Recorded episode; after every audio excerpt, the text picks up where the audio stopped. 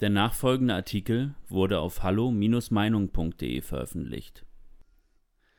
Was muss eigentlich noch passieren, damit das Volk sich gegen diese Regierung positioniert? Von Niklas Lotz. Viele werden ihren Augen nicht getraut haben. Als die Hochrechnungen und später dann die Wahlergebnisse der Landtagswahlen in Baden-Württemberg und Rheinland-Pfalz auf den Bildschirmen erschienen. Eine wirkliche Veränderung sieht anders aus. Die Verluste der CDU wurden von den Grünen aufgefangen, die absolut für eine Fortführung des Kurses von Angela Merkel in den Fragen Corona und Migration stehen. Was muss eigentlich passieren, damit sich ein signifikanter Teil der Deutschen gegen die eigene Regierung stellt? Dass der deutsche Bürger keine Revolution macht, weil es dafür kein Formular gibt, ist ein altbekannter Spruch, in dem viel Wahrheit steckt. Die politische Frustrationstoleranz des Durchschnittsbürgers ist sehr hoch. Man könnte fast sagen, er wäre in vielen Dingen relativ schmerzbereit. Dennoch gingen die Beliebtheitswerte der Bundesregierung immer weiter zurück, weil die Corona-Politik mittlerweile wirklich große Teile der Bevölkerung verärgert.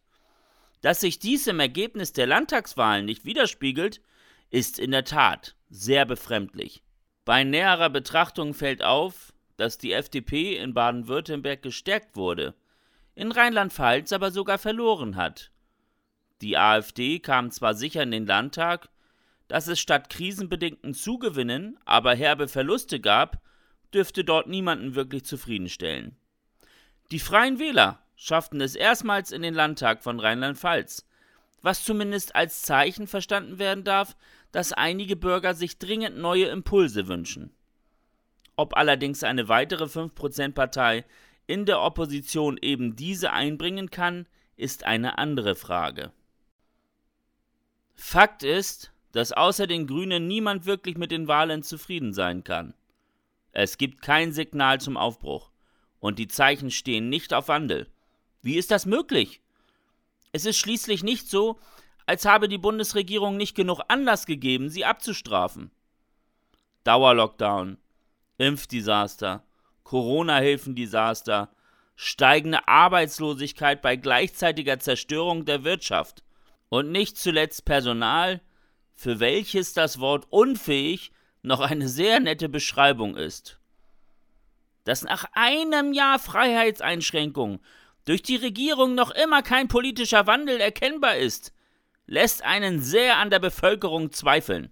Bis zur Bundestagswahl kann man nun davon ausgehen, dass das Totalversagen der Bundesregierung genauso weitergehen wird. Angst vor dem Wähler braucht man offensichtlich nicht zu haben. In der CDU richtet man sich schon auf einen Übergang zu Schwarz-Grün ein.